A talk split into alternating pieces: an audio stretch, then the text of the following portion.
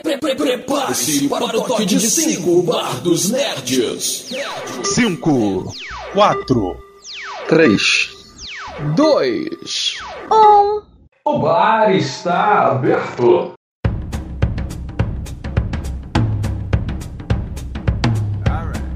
E é isso aí, senhoras e senhores. Estamos de volta com mais um Bar dos Nerds para vocês. E aí, voltando aí com a nossa maratona Bar do News, né, com notícias da semana aí para trazer para vocês os maiores acontecimentos da última semana, os acontecimentos pop, acontecimentos nerds. E para falar sobre essas notícias, estamos com o nosso grande amigo Gabriel Moller. Fala, Gabriel!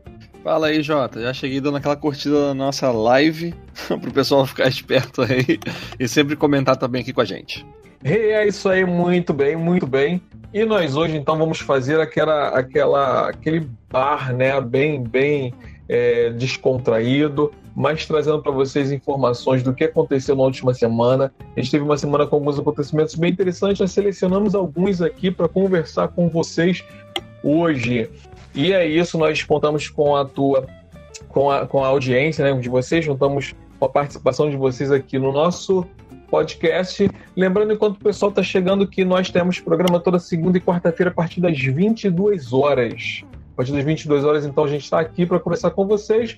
E hoje, então, vamos fazer esse programa. Sejam todos muito bem-vindos. É isso, então, vamos lá. Como é que foi essa, essa semana para você? É semana que passou, né? Essa semana anterior, como é que foi para você, Mulder? Tranquilo, muitas, muitas notícias aí, né? Na verdade, a gente já começa com uma, uma notícia um pouco triste que com certeza balançou aí muitas, muitas pessoas. Podemos já, já dar as notícias? Sim, vamos lá. Uhum. Bom, para quem acompanha aí os noticiários, já deve ter ficado sabendo que o filho do Tolkien acabou falecendo na semana passada, né? O nome dele é o Christopher Tolkien. Ele morreu aos 95 anos e ele é um dos grandes responsáveis por a gente ter uma vasta obra é, literária do, do Tolkien, né? Porque ele foi o responsável por pegar os manuscritos do, do pai, é, catalogar tudo, colocar tudo em ordem e mandar para a editora para fazer boa parte do, dos livros que a gente que a gente conhece hoje, né? Fica aí uma, uma nota de, é, de pesar e também que a gente tem uma série né, no universo de, do Senhor dos Anéis para sair por um do, dos serviços de streaming, né? Acho que é pelo Amazon Prime. E é uma pena que ele não vai estar tá aí, talvez, como um consultor para olhar tudo por perto, porque com certeza seria sinônimo de, de qualidade e de. É, como eu posso falar? É, de congruência com tudo que o Tolkien, o pai dele, criou, né? É verdade. O, Christopher Tolkien, né? Ele morreu aos 95 anos, era o terceiro e o mais novo filho do Tolkien, e aí nos deixa, mas temos muito a agradecer tanto ao pai quanto a ele, né, por estar trazendo aí é, essas obras de, pra gente, né, trazendo pra gente aí, cuidando dessas obras até hoje, até então. Então fica aí nosso agradecimento à família Tolkien por contar ótimas histórias e fazê-las é, se tornarem vivas, né? Até através do tempo, é, mesmo que eles tenham ido, mas as histórias vão ficar para sempre. É nosso verdade. coração é nosso, né, nosso, nossos agradecimentos ao, à família Tolkien. Muito bem. Muito bem, e... muito bem. Fale, fale, Gabriel, qual a próxima notícia? Vamos, vamos fazer, trazer coisas é, ainda não tão felizes, né? Ainda estamos aí nas notícias ruins. É, é, mas daqui a pouco vai ter notícia boa. É, é ruim por um lado, mas pode ser bom para um outro tipo de, de público também, né? Quem acompanhou no Netflix o seriado Mind Hunter, que conta a história de uma divisão do FBI chamada é, Ciência, do, Ciência Comportamental, né? Ciência do Comportamento, em que eles começam a desenvolver uma forma de traçar perfis psicológicos dos serial killers americanos. Né? Na verdade, eles que inventam o termo serial killer, né?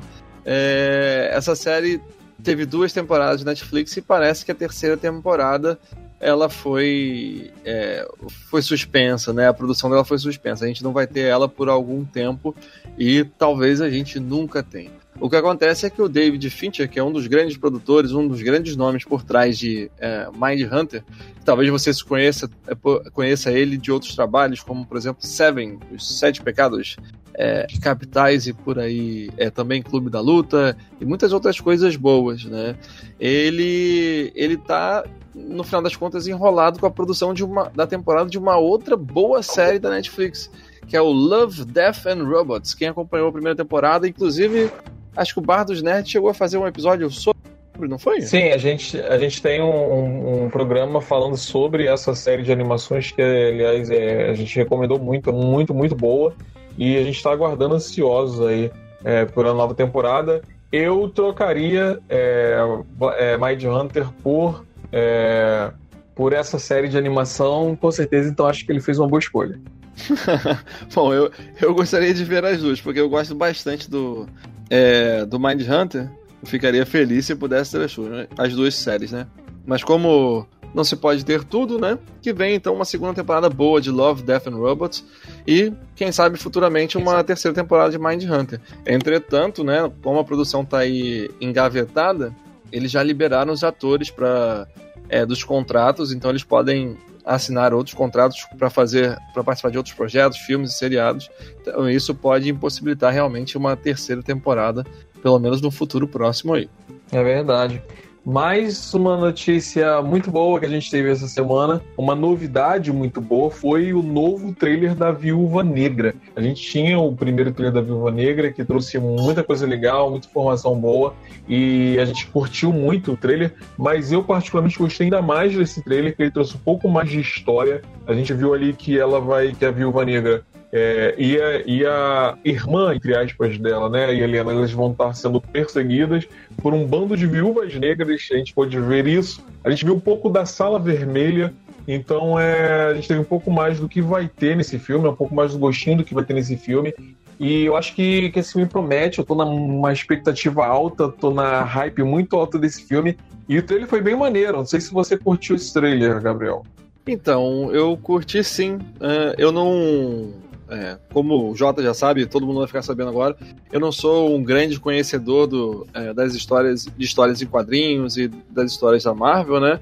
Mas é, o trailer me chamou a atenção por ser um base, é, focado na Viúva Negra, mas me parece um filme bem grandioso, né? Numa escala bem, é, bem interessante que vai que se assemelha bastante aos Vingadores, né?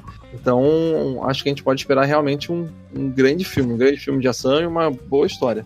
É, o Marcos Vinícius, que está aí é, acompanhando a gente, muito obrigado pela sua presença. Marcos, que já participou aqui de um dos nossos podcasts, né? E, e ele sabe apareceu tudo aí, tá seguindo a gente. É isso aí, muito obrigado.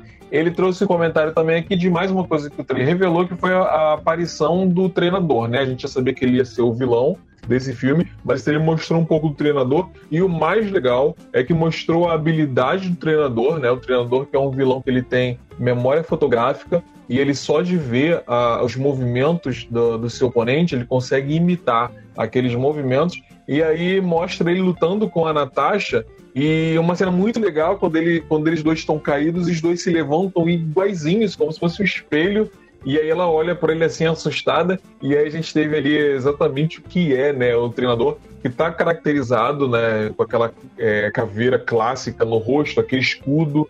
Então, assim, não está idêntico a HQ, mas a gente vê o treinador ali e é muito legal. O fato dele ter aparecido com arco e flecha, alguns estão especulando aí que, é, teoricamente, ele teria imitado do Clint Burton a habilidade de, de, de arco e flecha. Eu acho que isso é, é meio que uma viagem da galera, mas enfim, é sempre interessante ter um vilão que parece que vai dar muito trabalho para a Viúva Negra nesse filme. Uhum. E eles vão trazer também uma história que vai, é, vai se basear bem no. Acho que num, num, drama familiar da Viúva Negra, né? Eles vão mostrar bem assim. É, não em si a origem, né? Mas vão é, contar bastante da história pessoal dela, talvez. É, assim, porque é, na verdade esse filme ele é uma reparação do que a gente viu em Ultimato. É, a, a Natasha ela morre no filme e os fãs ficaram meio que inconformados, uma das maiores perdas que a gente teve nesse filme. E, e, mas eles nunca trouxeram, ela nunca teve um filme solo, ela nunca teve uhum. uma, uma grande participação. É uma mulher, a gente está com, com essa na vibe nessa época de, de, de mulheres em foco. Então a Marvel meio que trouxe uma retratação, né? Ou, e também uma, de uma certa forma uma resposta a DC com o filme da Mulher Maravilha, trazendo um filme póstumo da, da, da Viúva Negra.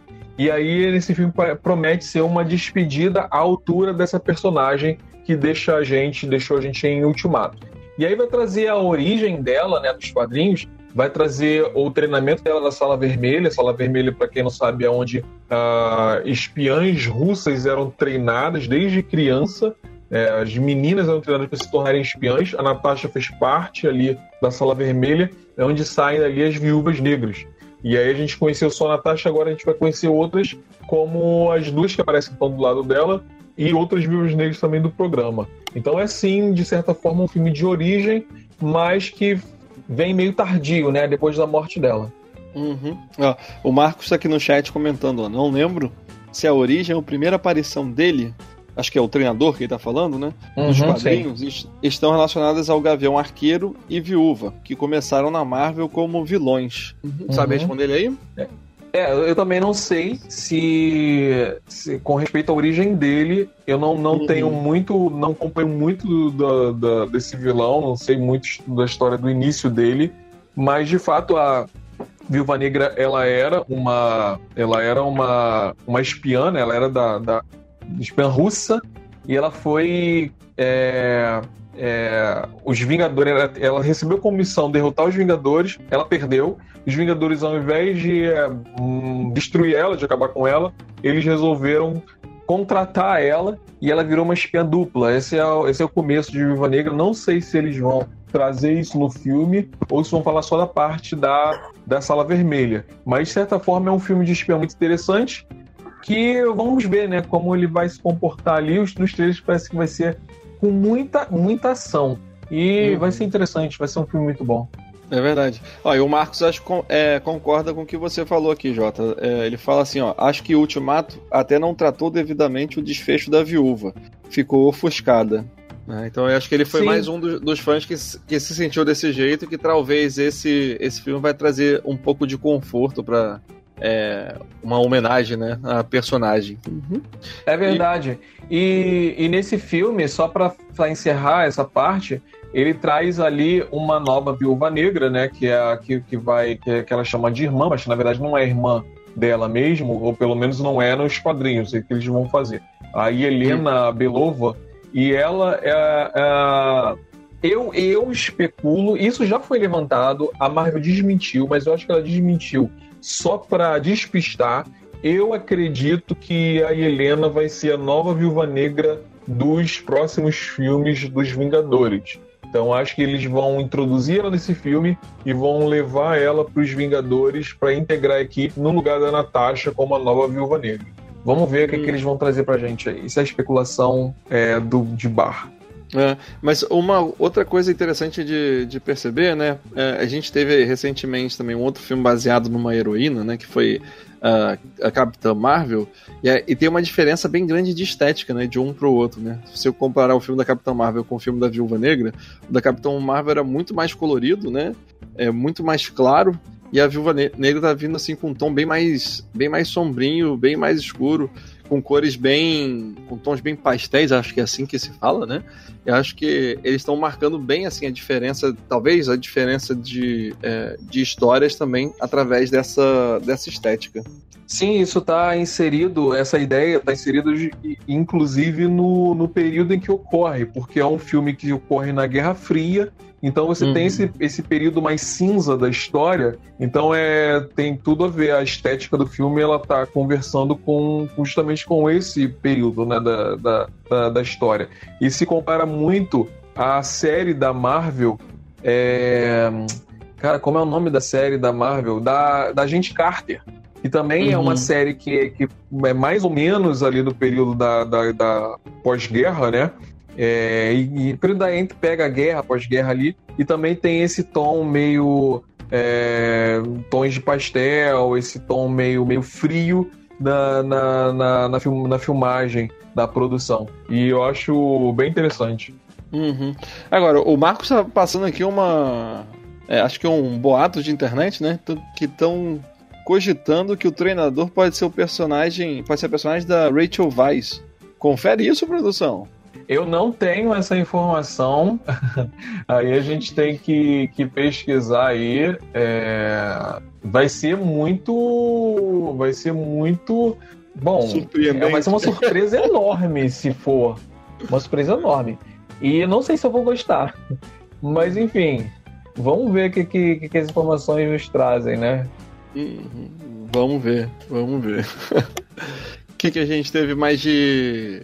Tem mais alguma coisa para falar de Viúva Negra ou podemos seguir em frente? Então, a, a, a gente teve um brinquedo, né, que, que, que foi lançado. É, Aquele brinco, como é o nome daquele brinquedo Funko cabeçudo? É, Isso. Aquele bonitinho que todo mundo Isso. quer, né? Exatamente, que é caríssimo, inclusive. Né? Tô, é. A gente aqui tá aceitando de presente. Se quiserem presentear o bar dos nerds com alguns Funko Pops, pode mandar, a gente manda a caixa postal para vocês. Mas em um, um desses brinquedos que saiu foi da Viúva Negra, né? E geralmente esses brinquedos eles trazem spoilers. Tem uma galera até que começa a criar um monte de teorias com base nos brinquedos. Então, brinquedos da Lego, por exemplo, que a Disney lança, e já tem um histórico aí de brinquedos que trazem spoilers. Esse brinquedo trouxe a Viúva Negra segurando um, uma espécie de cilindro com um líquido vermelho. E aí começaram as especulações. Uma dessas especulações que eu acho bem, bem possível é que é a seguinte: a Viúva Negra ela recebe um soro é, como o soro do, do super soldado, como o soro que o Capitão América recebe, ela também recebe nos quadrinhos. E por isso ela, ela, ela, é, ela é sobre-humana.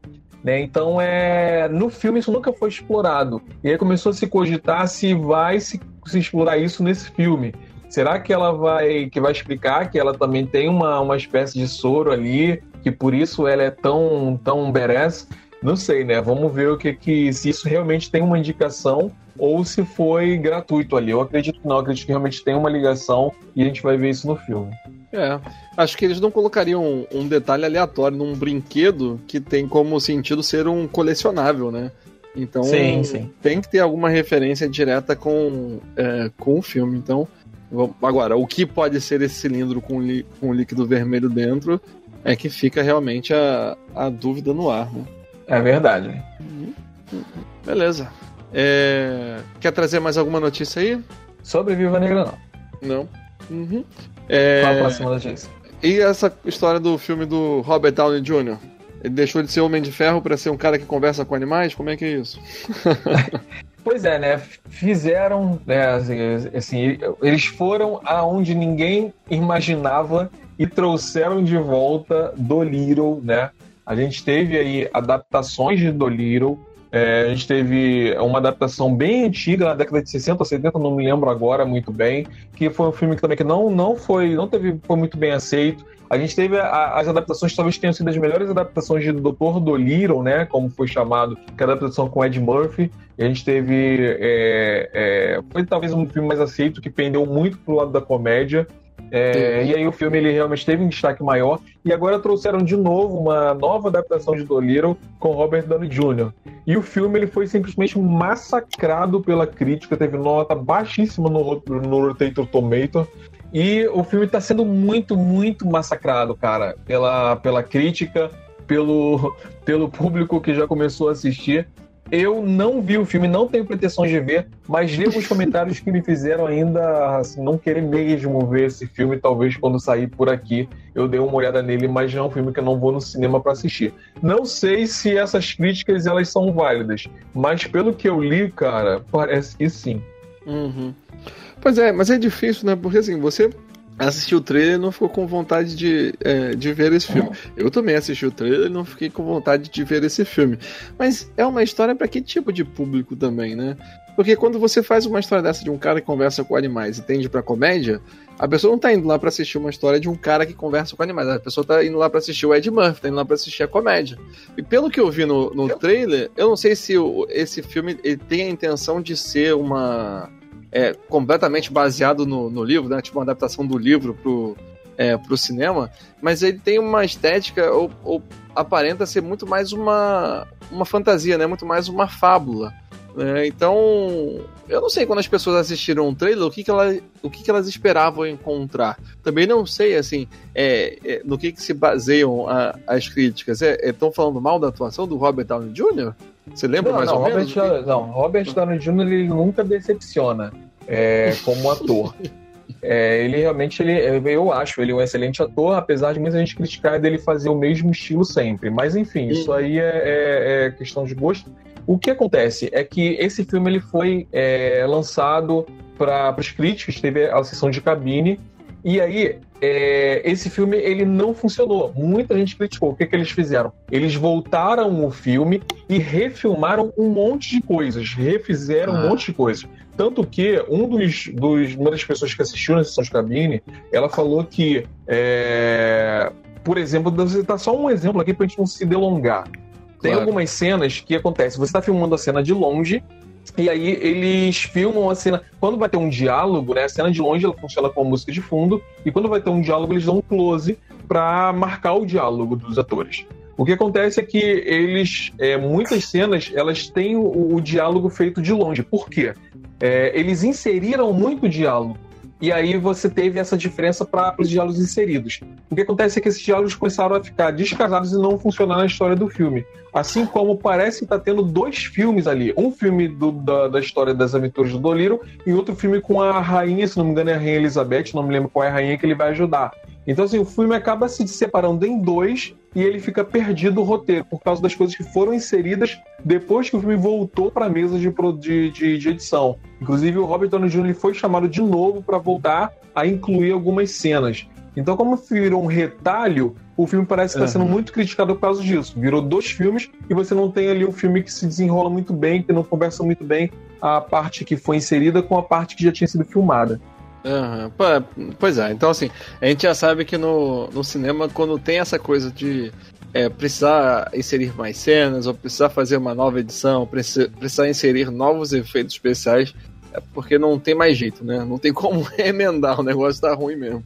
Então não vai pra frente. É, Vidcats. Pois é, Vidcats e vídeo é, muitas outras coisas, né? Uhum. Tudo bem. Mas é, tem uma outra. Uma notícia que eu acho que essa, que essa é boa, que fala sobre o uma série do Quentin Tarantino? Pois é, então, você que gostou bastante, qual é a notícia a respeito? eu gostei bastante e eu não assisti o filme dele, né? É que ele vai fazer uma série que é derivada do filme, o Era Uma Vez em Hollywood, né? Parece que é uma série baseada é, num programa protagonizado pelo personagem do Leonardo DiCaprio no filme, né? O Leonardo DiCaprio faz um personagem que é, que é ator e esse ator faz um personagem em um seriado de televisão. Então parece que o, Tarantino vai retratar esse seriado. E pelo que eu entendi, Jota, vai ser. Vai ser também bem naquele clima de anos 60, né? Anos 60, anos 70. Bem, bem na Hollywood da, é, daquela época. É, mas na verdade não vai ser sobre Hollywood, né? Vai ser um spin-off, um spin-off baseado nessa série, mas como você falou, ela vai ser inteiramente baseada no personagem que ele faz dentro da série. Então na série, ele interpreta um personagem de um programa de TV. E esse programa de TV é um faroeste. Então a série ela vai ser, inclusive ela vai ter o tema desse programa de TV. E a série ela vai, vai, vai trazer esse personagem, que eu não sei, assim, muito provavelmente, obviamente, não vai ser o Leonardo DiCaprio, então vai ser um outro personagem interpretando ele. Ah, é, sério? Esse personagem. É, porque assim, eu, eu, eu, duvido muito que o Leonardo DiCaprio faça uma série. Duvido muito. Ah, não, mas, mas olha só, nada... é... na notícia é uma série limitada. Acho que são cinco episódios Sim. que ele tá pensando em fazer. É então um... é possível. Isso. Não. Eu acho difícil. Que uhum. não, porque não vai ser, não é um filme, não vai para o cinema, o orçamento dele vai ser muito mais limitado. Eu não, eu, eu não acredito que o que o que o Tarantino tem o, ca, o calibre para trazer o Leonardo DiCaprio uma série, pagar e que alguém, uma produtora, vá pagar tanto numa série que é uma aposta, é um tiro no escuro, apesar de ter o nome do Tarantino que é o um nome de peso, mas olha só, uhum. é uma série baseada numa série dentro da série. e, é. É, e, e, é assim, uma história de faroeste numa história ali solta, jogada em Era Uma Vez em Hollywood. Isso sustenta? Eu não sei se vai ter uma produtora que vai apostar nisso. Agora, o Tarantino vai bancar tudo? Não sei. Se ele bancar tudo, ele vai ter. Bom, enfim. Leonardo DiCaprio, de repente, é até como eles são muito amigos, né? Até uhum. ele aceite trabalhar por um, um valor muito menor. Uhum. Ah, cara, eu confesso para você que eu não vi muito sentido ele fazer uh, um seriado, né? Baseado no, uh, no filme, baseado no personagem do Leonardo DiCaprio e não utilizar o Leonardo DiCaprio. Mas eu entendo realmente que o orçamento envolvendo é, um ator do calibre do Leonardo DiCaprio fica estratosférico, né? Mas para isso que existe Netflix. Se Netflix não quiser, tem Amazon Prime, vamos ver. tem outras é, coisas tudo, por aí, né? Uhum. Tudo é possível com Tarantino. Uhum. Mas você achou essa notícia uma notícia, uma notícia boa? Você assistiria seriado? Eu assistiria porque é, eu, eu assisti hoje, hoje não, desculpa, semana, essa semana agora, acho que foi antes de ontem, eu assisti um filme que me fez reviver o gosto pelo faroeste. O faroeste que foi um estilo muito, muito bem aceito, um estilo muito, assim, é, é assistido é, que perdeu a força com, com, a, com a tecnologia, com a ficção científica, com, com a, a esse cinema mais visual, perdeu a força. É, o Clint Eastwood tentou trazer, é, foi um pouco falho, trouxe série, trouxe filme, mas não, na era moderna não funcionou muito bem. E aí eu assisti Os Sete Magníficos. E, cara, é um filme muito, muito bom. Para mim, é um dos é o melhor filme de faroeste da atualidade. O Tarantino uhum. tentou trazer um pouco disso, para mim não, não caiu muito no meu gosto. Mas aí quando eu vi Sete Magníficos, eu falei, cara, Faroeste ainda pode funcionar hoje. E aí, por isso, eu assistiria, eu daria uma chance para esse para essa série. Uhum, uhum. É, vamos. A gente tem que acompanhar exatamente como é que vai ficar essa questão de quem é que vai se associar ao Tarantino, quem é que vai bancar também uh, uh, os custos né, de uma série dessa. Mas eu eu tava, cara, é impressionante, porque eu tava lendo e eu achei que casava perfeitamente com é, com Netflix, né? E o, o, Tarantino já fez alguns outros trabalhos com a é, com a Netflix, se não me engano, né? Então eu acho que que poderia servir, poderia ser uma boa, uma boa série. É, vamos ver, né? Assim, é, se, se uma Netflix comprar, eu, aí eu acho que tem a possibilidade de conseguir trazer. A Netflix tem grana suficiente para trazer o Leonardo DiCaprio. Vai, uhum. vai, vai depender muito de quem vai apostar nessa, nessa série. Uhum. Uhum. Então, cenas dos próximos capítulos. É, isso aí. Ó, o Geladeira tá confirmando aqui, ó, que aquela cena que ele interpreta o vilão do faroeste no filme é muito boa. Acho que ele tá falando do Brad Pitt. Ah, aliás, a gente vai, Geladeira, falar sobre o Brad Pitt daqui a pouquinho, é, concordando com o que você falou, que não só nós concordamos, como gente de peso concorda com isso. A gente vai falar já já sobre isso, mas antes é, é um outra, uma outra notícia, né? Uma outra informação que a gente que a gente teve, também ainda voltado para a questão dos trailers que saíram, foi o trailer de Morbius.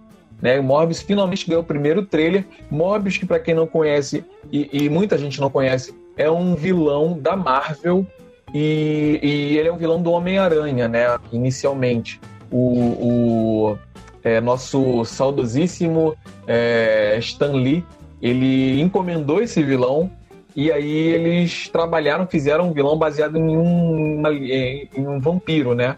Mas é um vilão que ele não, não é um vampiro tradicional. Vocês vão entender por quê quando assistirem esse filme. Eu tô tentando dar o mínimo spoiler possível. Mas e aí eles trouxeram esse personagem e aparentemente eles vão transformar esse vilão num anti-herói, assim como fizeram com o Venom. Né? A Sony ela tá se especializando nisso. A Sony trouxe Venom. E aí a gente está vendo agora Morbius, que saiu finalmente o primeiro trailer. E assim, eu, eu achei interessante. Eu acho que pode funcionar nessa linha de filmes. E principalmente depois que ele vier aí com junto com Homem-Aranha, acho que pode ficar bem interessante. Uhum. É, a história do Morbius ela vai sair pela Sony ou vai sair pela Disney? Ele não vai ser do Cara, agora você, É, agora você me pegou. e aí, mais cedo você... pela Sony ou, pela Disney? Acho que o geladeiro tá falando que pela Sony. É, faz todo sentido porque tá dentro do universo de Homem-Aranha, inclusive no trailer, no trailer, a gente tem no ah. final uma surpresa legal que é o vilão de Homem-Aranha, que é o o o Abutre, ele aparece no trailer, no final lá. E a gente, e a gente vê ligação, então, do universo. Aí a Sony fazendo seu próprio universo interligado, bem interessante. Então eu acho que a, a ideia é depois trazer ele como vilão do Homem-Aranha também, né? Pela hum. Sony. É, vamos ver se. Agora, se a Marvel vai levar eles para os filmes da Marvel, é possível sim. Porque eles a Sony e a Marvel têm uma parceria. Então é possível que ele apareça nos filmes do Homem-Aranha. Aí vamos ver o que, que o futuro nos reserva. Pois é, né? É, é, ele é um personagem que, pelo que eu, que eu vi aqui na, na história, dá para incluir em muitos outros. É, muitos outros filmes, né? Parece que ele até. Traba... O, esse vilão trabalhou uma época com Blade e já teve encontros também com X-Men, com Quarteto Fantástico, então é, é meio clássico isso das histórias de quadrinho, né? É, é um personagem fluindo de uma história para é, para outra. Então, assim, realmente ele é polivalente, dá para se fazer várias, é, várias histórias interessantes com, com ele. Mas me chama a atenção é para esse momento que a gente está vivendo, né? É da escolha por personagens que são, é, a princípio, vilões para se contar a história, né? Você já citou já o pois é. Venom. Recentemente a gente teve o, é, o Coringa. Não sei se vai virar uma nova é, receita de Hollywood, né? Ó, é filme assim que tá, que tá fazendo sucesso, então vamos investir nisso, né? É o que mais que a gente vai ver aí? Filme solo de, de vilão. será que nos reserva para o futuro? Pois é, assim, é porque mais do que do que ser vilão ou ser herói, é, é, a questão é se é uma boa história ser contada. E o uhum. Morbius ele tem um apelo, um apelo emotivo muito forte, porque é um ali a gente vê na história do trailer que é um, um um, uma, um personagem que tem uma doença grave, está buscando cura, e de repente a questão que ele levanta é, é, será que a cura não é pior do que a doença? Então é você trabalhar isso é muito interessante. É, essa dualidade né, no cinema isso é muito legal de ser trabalhado. E aí você falou sobre o Blade e levanta uma outra questão interessante. Já foi anunciado que vai ter o filme do Blade. E você ter esse vilão um vilão que você já apresentou ao universo, um vilão que já tornou conhecido, com um ator excelente, e você trazer isso para o universo do Blade transformar ele no vilão do Blade, é uma, uma parada muito maneira, porque é um filme que você vai assistir e você não sabe se você torce pro herói ou se torce pro, pro vilão. Então isso é muito legal de você trazer para o cinema. Se eles tiverem essa sacada, eu acho que vai, vai fazer muito sucesso. Uhum. É, vamos. É, acho que na história do, do Morbius, inclusive, ele tem uma, uma guinada, assim, de deixar de ser vilão. É, é uma história meio complexa, não quer dar spoiler, né? Mas enfim. É, ele acaba. Acho que participando até da, da saga da Guerra Civil, né? Parece como ele já tinha contato com Blade antes, que ele é.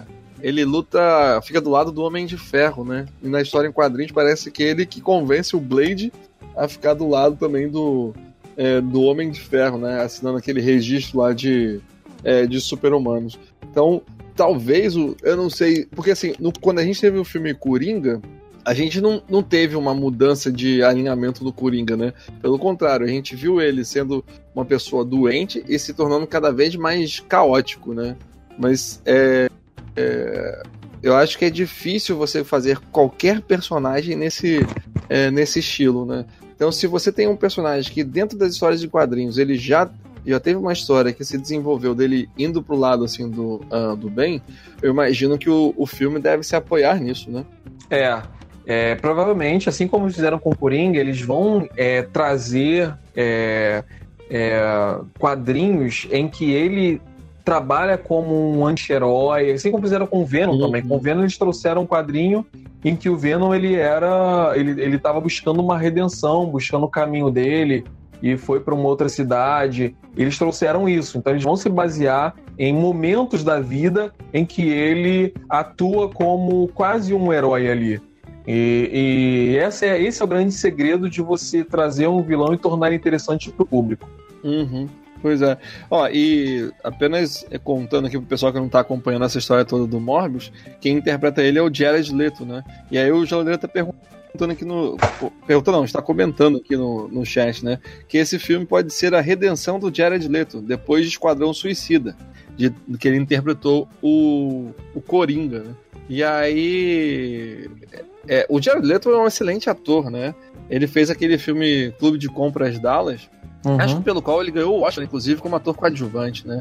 E ele Isso. fez um trabalho é, primoroso, um trabalho sensacional. É, então, assim, acho que não tem muito o que provar, não, né? É, é, é isso que você está falando. Ele não precisa de redenção é, talvez o diretor de, de Esquadrão Suicida precise de redenção, o roteirista precise de redenção, mas ele não, porque assim, não foi culpa dele. Sabe? O filme foi um fiasco, foi um fracasso, mas não foi culpa dele, foram escolhas ali da direção. Ele mesmo falou que ficou decepcionado com, com o que ele viu ali em tela, mas o Jared Leto não, ele é um, é um ator que já provou a, a qualidade dele como ator, ganha, ele tem um Oscar para provar isso. E eu acho que ele vai interpretar super bem. Ele só precisa de ter. Só precisa ter um dedo. Não, ele só não pode ter dedo podre para escolher filme. é, isso que a gente vai descobrir, então, né? Mas é. Mas é, não te parece arriscada essa escolha de papel? Ah, qual vai ser meu próximo papel? Acho que eu vou interpretar um monstro dos quadrinhos da Marvel, que é um anti-herói, e vamos ver no que vai dar. É complexo, Sim, né? Sim, é. Eu acho eu... arriscadíssimo e, e, inclusive, vindo de, um, vindo de um filme criticado, ele entrar em outro filme baseado em quadrinhos, eu acho arriscado. Mas a gente também não sabe o que, que rola por trás, porque é. é possível, sim, que, que ele tenha caído meio que no ostracismo por conta desse fracasso. Então, assim, pode ser que ele não, não tenha muitas opções hoje. é, vamos. Bom, eu gosto dele como, como ator. Tô torcendo para que seja um filme bom e que ele esteja atuando atuando muito bem. Que assim seja. É. Agora, é, é, me chamou muita atenção é, o trailer, eu até tinha comentado com você mais cedo, né?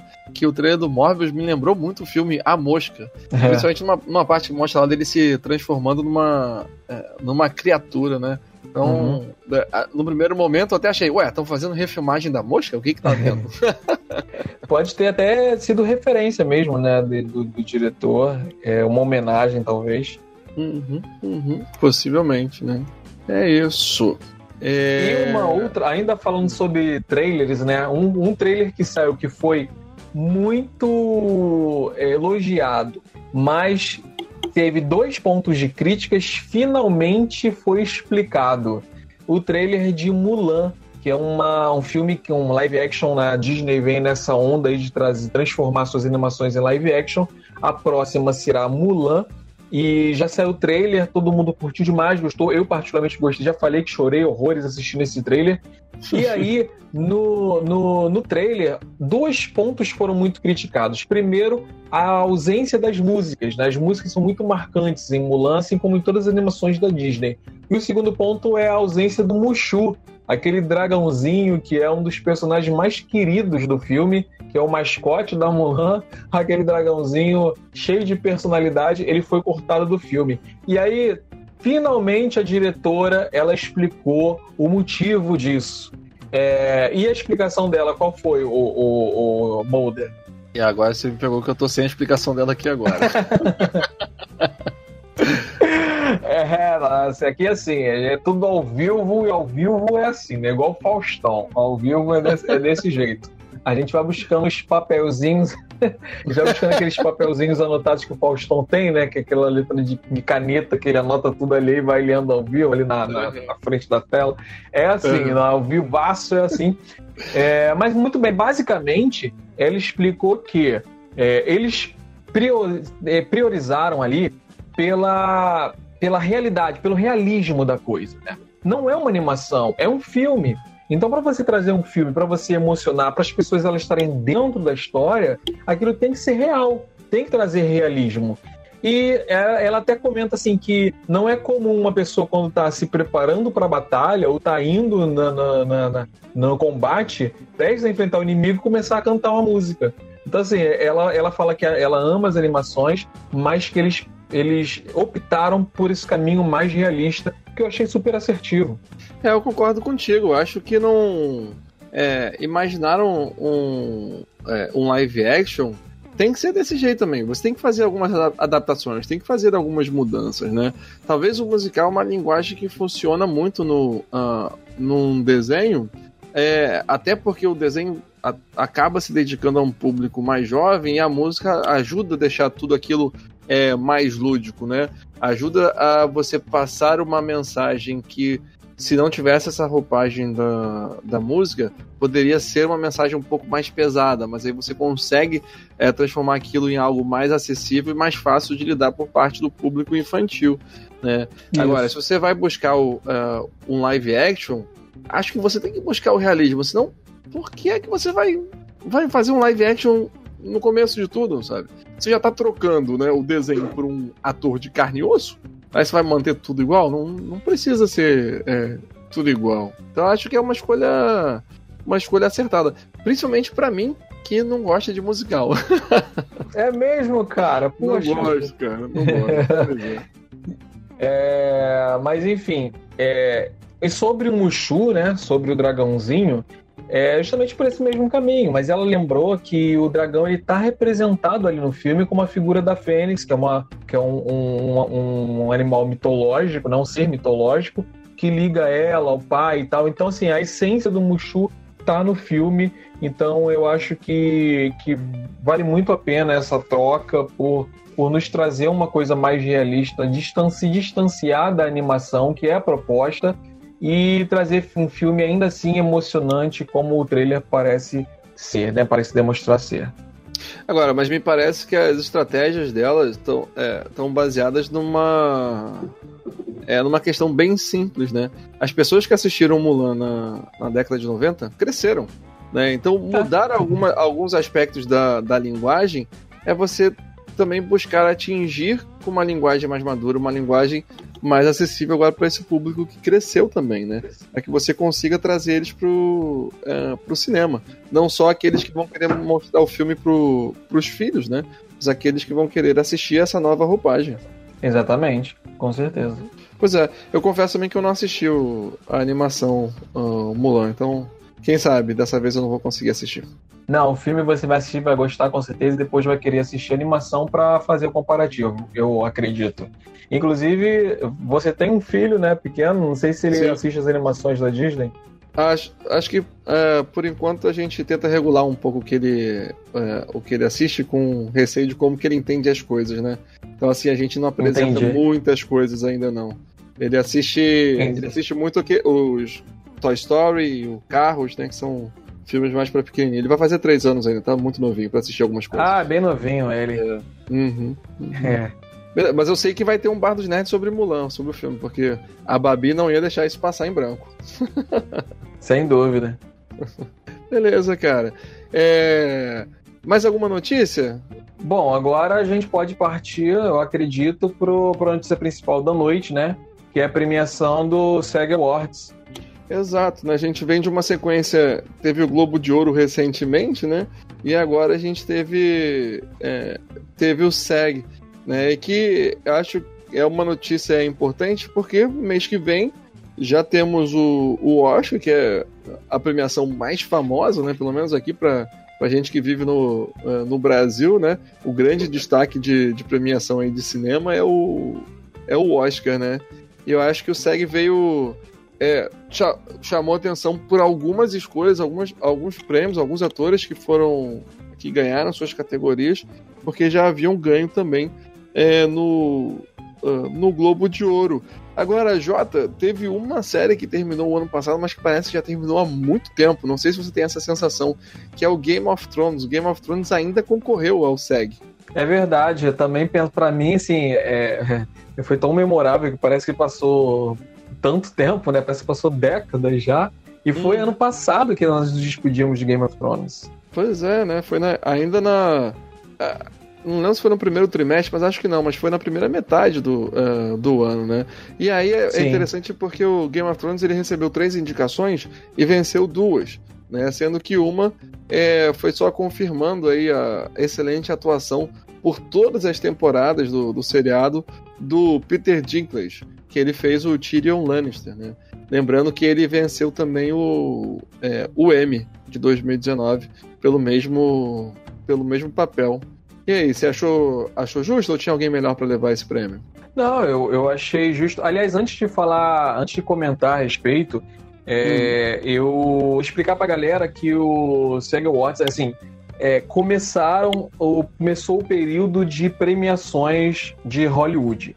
E aí você tem uma sequência de premiações, você tem o SAG Awards, né, que, que, e você tem é, o Oscar, que é a premiação máxima, é, e você tem também o, o, PGA, né, que é também uma outra premiação é, muito benquista né, é, em Hollywood. E o SAG Awards, que a gente está falando aqui, ele é a premiação do Sindicato de Atores. Então, assim, é um reconhecimento dos atores, desse sindicato de atores, aos seus colegas e aos filmes que eles fizeram durante aquele ano. Então, por isso é uma premiação assim que, que tem um gostinho para os atores muito muito doce, né? Muito legal assim, de você ser reconhecido por um colega. Então é uma premiação bem interessante. Uhum. Agora, interessante. É... Bom, interessante sim, mas é porque teve um filme estrangeiro que ganhou também. Mas a gente fala sobre isso depois. Aí quando fala sobre sindicato, eu penso numa coisa nacional, né? e não em uma coisa internacional. é. uhum. E quais é... premiações aí que você destacou? Então, a gente tem aí o Parasita ganhou uma categoria que é bem diferente que tem no SEG, né? Que é melhor elenco de, é, de filme. É, é isso. É, essa aí é talvez ser isso, isso é o maior destaque e a maior surpresa do SEG foi é, essa essa premiação. O Parasita é o primeiro filme de língua não americana a ganhar essa premiação na história dela. Então hum. é um filme que está fazendo história e é um filme que está com um indicativo elevadíssimo para o Oscar. Tanto que, quando ele foi anunciado no SEG Awards uh, no início, as pessoas aplaudiram de pé. Então, um filme está tendo muito reconhecimento e realmente surpreendeu ele ganhar essa, que é a maior premiação do SEG Awards. Porque como é uma premiação que valoriza, né, que o ponto principal dela são as interpretações, ele ganhou maior, a maior premiação do SEG Awards, é a premiação de melhor elenco, que é você premia ali todos os atores ali principais daquele filme. Então foi o grande vencedor da noite do SEG Awards. Pois é, né? E ele vem, vem se destacando mesmo. E a expectativa está crescendo pro, pro Oscar. Fica aí um receio, sem querer agorar, alguma coisa assim, né?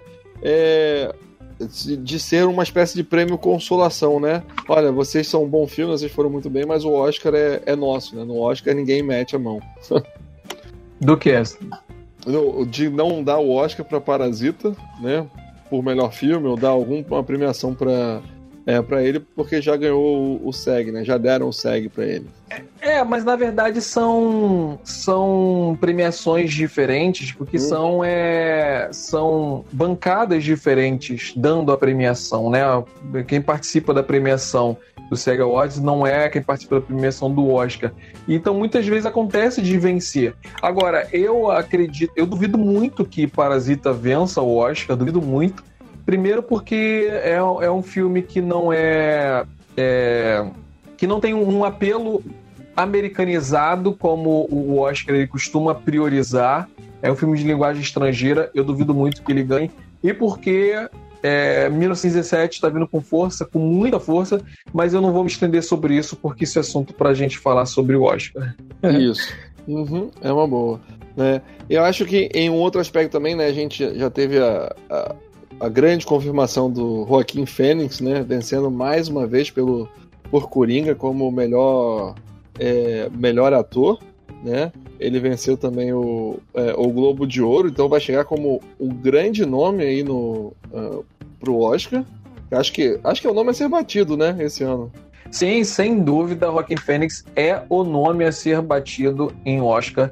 Ele está sendo muito aclamado pela crítica, ele está tá recebendo tudo quanto é prêmio que ele está concorrendo aí e ganhou mais um agora. É, eu acho muito difícil ele não ganhar o Oscar como melhor ator. E foi interessante que no discurso dele ele homenageou o Red Letter. Ele, hum. é, é, é, ele falou que falou sobre o sobre o Red, né? Sobre o Red ele falou que é o, o ator que ele mais gosta. Ele falou, tô me apoiando no ator que eu mais gosto. Então eu achei muito, muito interessante ele, ele fazer essa homenagem. Uhum, interessante mesmo, né? Lembrando que. É, que lembra que o Heath Ledger ele ganhou melhor ator, um Oscar póstumo, né? É, coadjuvante com o papel, mesmo papel que ele tá agora, que ele tá agora concorrendo. Uhum, pois é, né? E, e se o Joaquim Fênix ganhar, é algo inédito, né? Que é, é, dois atores diferentes que interpretaram o mesmo personagem ganharam é, um Oscar, né? Então vamos ver se o Coringa vai trazer essa sorte aí pro, é, pro Joaquim Fênix. É, e a gente. E nos atores coadjuvantes, tanto no é, ator e atriz coadjuvante, né? A gente teve o repeteco do que foi no Globo de Ouro, né? O Brad Pitt ganhou na sua categoria e a Laura Dern ganhou na sua categoria. Né? O Brad Pitt pelo personagem dele Era Uma Vez em Hollywood e a Laura Dern pelo personagem dela no Histórias de um, é, de um Casamento. Você achou é, merecido isso daí? É, como atores coadjuvantes, achei merecido, é, apesar do que eu tô torcendo muito pela, pela Scarlett Johansson é, como atriz coadjuvante. Mas o, o, falando sobre o Brad Pitt, o personagem dele, o, o, o Geladeiro, ele mencionou, né? Chegou a mencionar sobre isso, falei que a gente ia falar mais a respeito. E o personagem do Brad Pitt é, é extremamente interessante. Na minha opinião, ele foi o grande nome de Era Uma Vez em Hollywood. Ele... Eu acho que ele, às vezes que ele aparece, ele rouba, ele rouba a cena do Leonardo DiCaprio. Eu uhum. acho que ele, ele é o nome a ser batido em é, atores coadjuvantes. Uhum, uhum. Pois é, o Brad Pitt ele já fez grandes papéis também, né? Ele é um, é um excelente ator. E agora ele tá, é, ele tá despontando aí nesse, nesse papel. Agora, você falou que vai torcer pela Scarlett Johansson, mas você pode torcer para ela como melhor atriz no Oscar, né? E não necessariamente. E, deixar, e deixar a Laura Dern para ganhar o melhor atriz coadjuvante, né? Eu tô é, falando ela, isso porque tá... o, o, o, História de um Casamento ele apresenta uma história que não é muito é, o, meu, o meu estilo de, é, de história, mas essa personagem, ela para mim, ela, ela se destacou se destacou bastante no, no filme, né? A atuação dela é, é bem consistente e você consegue sentir bem assim é, o estilo de advogada que ela é, né? Você fica até com um pouco de raiva em algum. Bom, sendo homem, né? A gente acabou. É, é possível se identificar com um cara ali que está se separando, né? E você vê a advogada jogando algumas coisas para cliente dela ser é, beneficiada, né? Então, em alguns aspectos, nessa briga do, é, do tribunal, ela foi, é, foi impecável. É, e lembrando que História de um Casamento também recebeu várias indicações, um dos mais indicados ao Oscar também. Ele, se não me engano, está com 10 indicações, não me engano a memória, entre 10 e 11, eu acho que são 10. Inclusive de melhor ator pro Adam Driver. Tu acha que ele tem chance? Ah, cara, disputando com o Joaquim Fênix vai ser difícil. Eu gosto, eu gostei bastante da atuação dele também no, é, no História de um Casamento. E eu gosto bastante dele como, é, como ator, né? Até mesmo como Kylo Ren, eu acho que ele é, interpreta, faz um bom. faz um trabalho convincente, né? Mas eu acho que esse. Esse ano não tem como, cara. É melhor ele fazer um outro filme bom aí concorrendo que vem, porque esse ano tá difícil. Eu, assim, é, eu acho que na categoria de, é, de ator tá difícil para ele, porque tem também o Jonathan Price tá concorrendo por é, Dois Papas, né? E ele tá muito bem no filme. Tá muito parecido com o Papa Francisco. Eu acho que isso pode. É, assim, se fosse para apostar em um outro nome no, como melhor ator, eu apostaria no, no Jonathan Price. É, a gente vai falar também sobre isso. Aliás, é, esse é o filme que eu tá, tô assistindo agora. Parei para fazer essa live, mas é o filme que eu tô assistindo no momento. Dois hum. Papas. Tô já no, no final dele. Realmente é a semelhança é impressionante. Uhum, é, é. Agora tu perguntou se o fato do, do Brad Pitt ter vencido como melhor ator é, é, coadjuvante, se isso é uma indicação para o Oscar, mas na verdade o, o, assim, as premiações costumam dar um, um indício, costumam ser um, uma, um aquecimento para o Oscar, mas a, a, a SEG Awards ela não é tão indicativa quanto o PGA Awards, né, que é o que é a premiação dos produtores. Porque a, a, a forma de eles escolherem, né, a forma de, de seleção dos filmes é diferente. E a forma de seleção do PGA ela é, é igual à forma de seleção do Oscar. Então, por isso que geralmente os vencedores do PGA eles são os mesmos vencedores do Oscar. Já fica a dica aí. Hum, e o PGA acontece depois do Oscar? O PGA acontece, não, antes do Oscar. As premiações são todas antes do Oscar. O PGA, ele tá acontecendo agora, se não me engano, ele é essa semana. Eu não sei se foi é, é os dias passados agora ou se é hum. agora no dia, no dia 26. Eu não me lembro agora a data, porque são as premiações, são mais ou menos as mesmas datas. Uhum. Mas eu acho que o PGA aconteceu agora há pouco, nesses dias, há uns dois, três dias atrás, se não me engano. Tem que, que ver essa informação certinho. É, mas de qualquer forma fica essa dica, eu não sabia disso, então vamos ficar de olho para para ter então uma indicação melhor de quem pode levar o, é, o Oscar, né? E uma outra coisa, assim, para a gente terminar, então, uh, falando sobre o SEG, Jota, é que uma grande série de comédia parece estar se destacando aí, que eu ainda não tive o, uh, a oportunidade de assistir, que é a série Fleabag. A atriz principal dessa série, a Phoebe, ela venceu o Emmy de melhor atriz em seriado de comédia, venceu o Globo de Ouro de melhor atriz em seriado de comédia e venceu o SEG de melhor atriz em seriado de comédia. Né? E me parece que a série dela também venceu o Emmy de melhor seriado de comédia. Então, assim, eles estão levando tudo. Deve ser realmente uma atuação é, fantástica. A série deve estar vindo muito boa, né? É, é uma pena é, o, o, o, essas premiações não serem tão é, tão destacados, receberem um, um, destaque tão grande quanto o Oscar, né?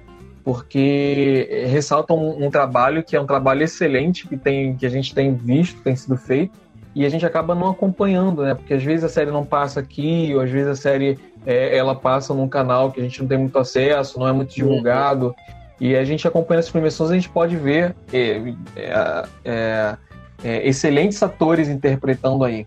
O Lúcio Leandro, né, que deixou alguns comentários aqui, ele falou que ele parece que ele tá torcendo aqui pro, pro Adam Driver, hein? Ele falou que quem vai ganhar é o Kylo Ren. Ele falou que tem que quebrar esse ciclo. Vamos ver. Eu acho muito, muito difícil, como o, o, o como o Gabriel falou, o, o Joaquim Fênix ele tem levado tudo e é. acho super merecido, é uma interpretação incrível, é. tanto fisicamente quanto psicologicamente. O cara se dedicou extremamente, a academia gosta muito disso. E é difícil demais, mas vamos ver, né? Surpresas é. existem. Uh, e o Lúcio tá comentando aqui, ó, que Brooklyn Nine-Nine é melhor. O Brooklyn Nine-Nine é um seriado de comédia. Tem até temporadas, algumas temporadas no Netflix, né? E é um seriado muito engraçado mesmo. Esse Fleabag é da, é da Amazon Prime. Eu acho que é Bom, eu vou tentar dar um confere mais cedo ou mais tarde nessa, porque é, não é qualquer trabalho que consegue ganhar tantos prêmios assim. Então deve estar tá, é. deve tá muito interessante. O Brooklyn Nine-Nine é um dos melhores, uma das melhores séries de comédia que eu, que eu já assisti do gênero de comédia, de, de série, uma das melhores que eu já vi. Eu, eu assisti todas as temporadas que já saíram na Netflix, a última temporada ainda não saiu, né? Uhum. Mas infelizmente a série que foi cancelada foi resgatada, mas depois foi cancelada de novo. Mas eu gosto demais. Acho que a gente podia, no, quando finalizar, fazer um, um programa sobre Brooklyn Nine-Nine. Ah, pô, eu vou tentar terminar então as temporadas, porque eu comecei a assistir desde o início com, com a minha esposa e ela tá se amarrando também. Então, é, eu vou, vou tentar Olha aí, aqui. É. Olha aí a pergunta do Lúcio pra gente encerrar a nossa live. Vamos. É, Fênix, né? Joaquim Fênix ou Ledger? Qual foi o melhor Coringa? Então, ele falou qual foi melhor, não falou qual foi o melhor Coringa. Eu não sei se é qual foi o melhor ah, ator. Mas... Deve ser melhor Coringa, né? Porque os dois fizeram esse papel. Ah, cara, assim. O que, que você acha? Assim, pra ser bem, é, bem simples, eu preferi o do. O do Joaquim, Joaquim Fênix. Eu sei que, assim, são. É, mesmo sendo tudo Coringa, são estilos bem diferentes, propostas diferentes de, de filme. Né? Então, assim, o que me agradou mais o que eu, é, foi o do Joaquim Fênix, porque é, você tem uma, é, uma transformação corporal muito grande do início do filme pro, pro final. E você poder acompanhar isso na, é, na tela é, trouxe um destaque diferente e é, do que é como foi o do Coringa do Heath Ledger, né? Que ele já era Coringa, né? Já estava ali daquele, é, daquele jeito. Então você vê a atuação do Joaquim Fênix mudando ali na, na, na tela, é, me faz pensar que ele foi que ele foi melhor. Pelo menos assim, né? O gosto pessoal, né? Eu gostei mais da atuação dele por conta disso. É, e você, é difícil. É difícil comparar os dois, não só pela, pela proposta diferente, mas também porque um é o protagonista e o outro é um coadjuvante. É verdade. Então é, seria, como, seria como você botar na mesma categoria concorrendo ao Oscar um protagonista e um coadjuvante e perguntar qual é o melhor. É difícil. O, o Rockin' Phoenix ele tem um holofote em cima dele e o, o, todo o filme é construído ao redor dele. Tanto que o filme é na visão dele. E o, o Ledger ele já é um, um protagonista, um, desculpa, um coadjuvante que está é, apoiado ali no, na interpretação do Christian Bale como Batman. Mas é, como um, um coadjuvante ele roubou totalmente a cena, ganhou um Oscar super merecido e subiu muito, ele fez o filme subir muito, eu acho que ele tem muito mérito. Eu acho que se ele fosse se ele fosse escalado, vivo e escalado para fazer o Coringa, o Joker que a gente viu, uhum. eu acho que não sei se ele se ele se ele faria uma interpretação menos menos brilhante do que o Joaquin Phoenix fez. Uhum. Essa é a minha consideração. Não dá para comparar, mas eu acho que se ele se o filme fosse Joker com Red Ledger, eu acho que ia ficar muito difícil de, de, de, de, de dizer quem foi o melhor. Muito bem, ficou aí em cima do muro, viu, ô, Lúcio? o geladeiro tá dizendo aqui, ó. É, tá dizendo para mim, né, que eu, tem mais tempo de tela e protagonismo também, né, Modo? Então, o geladeiro tá concordando com, contigo, né, Jota? Que é difícil comparar exatamente por disso, né? Um é protagonista, o outro é coadjuvante. Muito bem. Então é isso, pessoal. É isso. Gostamos muito de, de, abrir mais uma vez o bar e receber vocês. Muito obrigado pela presença. Lúcio Leandro, muito obrigado pela sua participação aqui. Tornou o programa muito mais dinâmico. Esperamos ver você mais vezes aqui com a gente. Lembrando que a gente está aqui toda segunda e quarta às 22 horas. E logo depois o programa vai lá para você pode ouvir novamente aí no nosso site e nas plataformas de podcast. O Lúcio Leandro está seguindo a gente. Muito obrigado por nos seguir e agradecemos a todos vocês que estão ouvindo a gente gravado ao vivo. Muito obrigado pela sua audiência. É, lembrando também que a gente está no Padrim. Então, se você quiser apoiar o nosso projeto, manter o bar aberto, é só você acessar lá o padrim.com, procura lá o Bar dos Net que você vai achar e você pode virar um VIP, né, um, um bar do VIP e fazer parte aí ainda mais do nosso bar. Aí tendo inclusive um, um grupo exclusivo para você. Lembrando que a gente já tem um grupo exclusivo para quem segue a gente. Quem está aí no, no, no Barros Nerd tem um grupo exclusivo. Geladeira vai colocar no, no comentário como você pode acessar esse grupo. Então, se você está ouvindo ao vivo, já clica no link aí e já entra para o nosso Telegram para a gente conversar aí nos bastidores fora dos horários de em que o bar fica aberto, não é isso, Molder? É isso aí. Tá falado aí, ó. A geladeira já botou aí no, no chat o, a mensagem do Telegram. Isso mesmo. Então entra aí no nosso grupo, vamos conversar aí em off. Muito bem, muito bem. Gostamos muito. Muito obrigado, Molder, por mais uma vez me acompanhar nesse programa. Cara, eu que agradeço. É sempre, é sempre muito bacana estar aqui com, é, conversando, participando do Bar dos Nerds, conversando é, contigo também, porque a gente sempre é, acaba ouvindo o outro lado e aprendendo mais coisas também. Então, valeu aí pelo convite e valeu todo mundo que, que acompanhou a gente e deixou o comentário aí. Falou, E a Jéssica chegou agora. Jéssica chegou aos 45 do segundo tempo. Só para dar um oi a mesmo. fica conversando com ela. Isso. De qualquer forma, Vou pedir essa conta logo. E... A Jéssica chegou aqui para bater o cartão, então levar falta na, na, na, na e para manter lá a, a, a, frequência dela de todos os programas aqui. Muito bem, conseguiu Muito manter bem. a frequência dela em mais um programa. Muito bem. é isso então. Muito obrigado a todos e garçom, a conta. Ô Jéssica, que bom que você viu o finalzinho, hein? É, depois tu ouve, Jéssica, que foi legal. A gente falou inclusive de Mulan. Falamos um pouquinho de Mulan, né? É. Falamos de premiações. Depois da, tu ouve lá, fica gravado, você ouve. Ah, tudo isso e, que a gente falou, a Jéssica vai assistir no cinema. Vai assistir Viúva Negra, vai assistir Mulan, vai assistir tudo isso. É verdade. Jéssica que perguntou se a gente assistiu, não sei se você assistiu lá no Telegram, Ela perguntou se a gente assistiu. Qual foi o, o filme? Jumanji, isso. É, tu assistiu, não? Eu só assisti o filme clássico lá na década de 90. Essas atualizações eu não vi. Essa é a segunda atualização, né? Eu não vi não. Mas parece é, bem bacana, né? Eles mantiveram uma. a fórmula lá do, é, do joguinho, tá bem dinâmico. Ó, tá dizendo que tu viu, a primeira, tu viu a primeira dele ou tu não viu nem a primeira? As, das mais recentes ou da década de 90? Isso, não, das mais recentes. A, a Não. Jumanji meio, Jumanji. Não, não vi. Pô, vê, cara, vale a pena. Assim, assim, não é um filmaço, mas é um, é um garantido, assim, para um bom filme para ter uma boa diversão. Vê que tu vai rir bastante. Vou... E, ô, ô Jéssica, tu gostou? E ela tá dizendo que vai ter o quarto, hein? Ela vai soltar um spoiler agora, Jota. Se prepara. Poxa, mas esse é o. É, vai ter o quarto? Ela falou que, que amou, viu? Ela falou que riu demais. O que eu li a respeito foi que é um filme que ele não, não se reinventa, não traz nada de, de, assim, de novo e tal, mas que é muito, muito divertido. Isso é que eu, que eu li a respeito. Ah, um filmezinho pipoca, né? De vez em quando é bom. E lá pra se divertir. É, eu só assim, eu senti falta dos atores do primeiro, da, do primeiro que eu digo é dessa, desse primeiro dos novos, né? O anterior. Eu senti falta dos atores, porque eles trocaram os atores que fazem os personagens que estão jogando, né? Que estão dentro do jogo. Eles trocaram os atores nesse. Aí eu, eu senti falta, mas eu não sei também se eles aparecem de- no, no filme. Mas eu acredito que sim, pelo menos o principal eu vi que ele aparece. É, mas eles mantiveram o The Rock, o Jack Black. Não, é, os personagens, é assim, eles entram no jogo e aí no jogo eles eles recebem um, um avatar, né?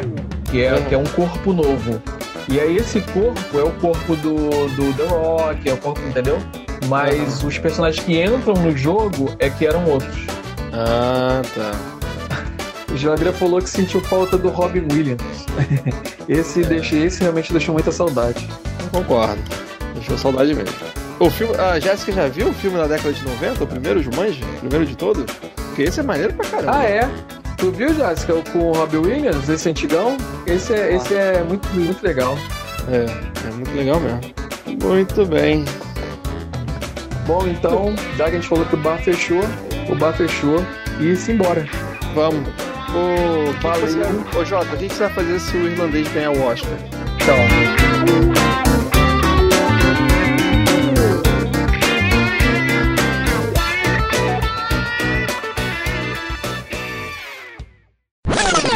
Olha o jabá. Você curte o Bar dos Nerds? Que tal se tornar nosso padrinho? Agora nós temos uma caixinha e a partir de um real, que nem dói no seu bolso, você ajuda a manter o bar aberto. Basta acessar padrim.com.br barra Bar dos Nerds, repetindo padrim com M de Maria.com.br barra Bar dos Nerds e você escolhe o valor e joga as moedinhas pro nosso barman. Então galera, acesse agora e seja um padrinho do bar você também. É isso aí galera. Olha o jabá. Get a whole new perspective on Ram 1500 and Ram Heavy Duty. Motor Trend's back to back Truck of the Year at the Ram Start Something New sales event. Now during Owner Appreciation Month, financing at $11,250 in total values on the 2019 Ram 1500 Classic Bighorn Crew Cab. Hurry in for great deals during the Ram Start Something New sales event. Financing for well qualified buyers through Chrysler Capital. Not all buyers will qualify. Package values based on combined value of package items. Residency restrictions apply. Take delivery from dealer stock by 2 3 2020.